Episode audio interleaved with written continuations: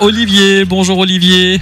Bonjour Sébastien, bonjour à tous. Alors Olivier, aujourd'hui un sujet, je dis ouïe ouïe ouïe ouïe, c'est la castration, bah oui, chez le chat. Euh, c'est un sujet qui revient aussi régulièrement dans ta clinique vétérinaire. Bon, avant Tout de commencer, est-ce qu'il faut qu'on rappelle ce que c'est la castration? Bon, on peut rapidement, la castration, c'est un acte qui va, qui vise à rendre l'animal, donc le chat mâle, stérile. hein. C'est pour ça que l'autre mot, c'est la- simplement la stérilisation. Mhm. Il faut savoir que pour rendre un animal stérile, il y a deux solutions. Donc la plus utilisée, ça va être la castration chirurgicale qu'on va détailler aujourd'hui.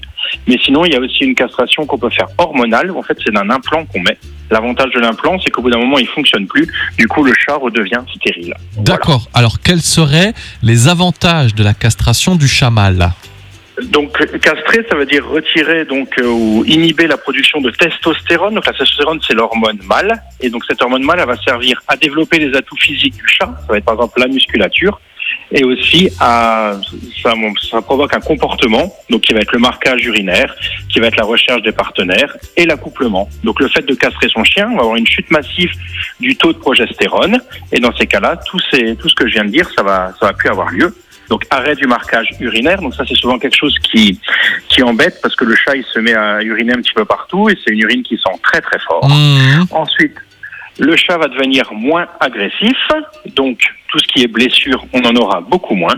Ça va limiter tout ce qui est fugue et risque d'accident parce que bah, l'animal il va plus avoir besoin de traverser le village pour aller voir une copine. Oui. Donc on- ça a été prouvé que le, le taux d'accident au niveau de la tout ce qui est accident de la route, c'est vraiment moindre chez le chat qui est stérilisé. Ah oui. Ensuite, bien sûr, c'est mieux pour l'espèce parce que bah, ça va éviter une prolifération massive des chats. Et c'est un dernier, mais ça c'est c'est très très peu fréquent, c'est qu'il peut y avoir bien sûr des tumeurs au niveau des testicules, alors des soucis de, au niveau des prostates. Et ça, chez l'animal qui est stérilisé, on n'aura pas. Donc au niveau de la santé, c'est que, que du bien de, de castrer son animal. Alors on a parlé tout à l'heure des avantages, mais est-ce qu'il y a aussi des inconvénients? Donc un inconvénient, pas forcément, mais il y a un risque. Hein, ça reste une, une, une opération, donc il y a toujours un risque à l'anesthésie. Le risque zéro n'existe pas, même si maintenant on a des protocoles qui sont vraiment bien maîtrisés.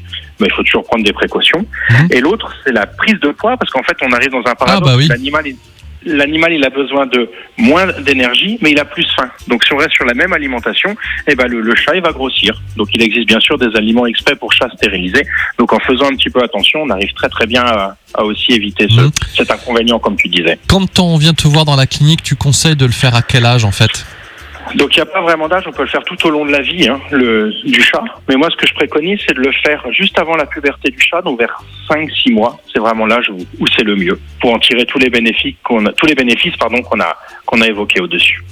Alors on va pas rentrer dans les détails de l'opération, mais toi en fait, euh, voilà, tu le disais déjà tout à l'heure un petit peu en quelques mots. Comment ça va se passer euh, au niveau de l'opération? Tu disais déjà qu'il y avait deux types de castration. Donc là on va détailler l'année- le- vraiment la chirurgie. Donc c'est une anesthésie, donc l'animal va être euh, anesthésié. Donc on rentre les animaux en général le matin, on les opère dans la matinée, on les récupère l'après-midi.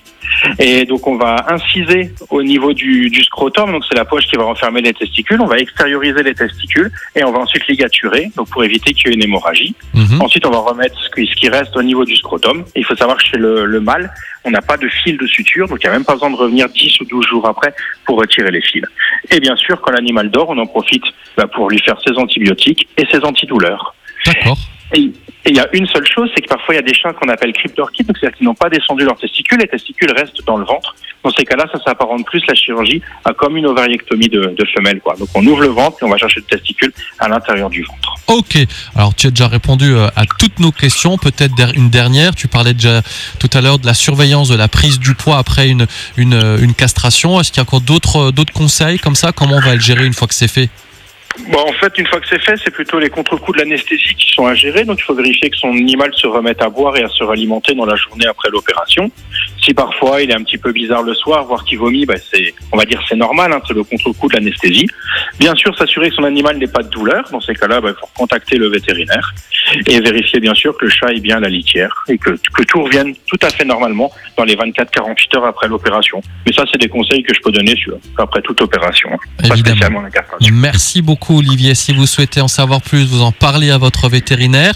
On remet tout ça aussi sur notre site internet radiomélodie.com. Et nous Olivier, on se dit à prochain? À mardi prochain, bonne semaine à tous.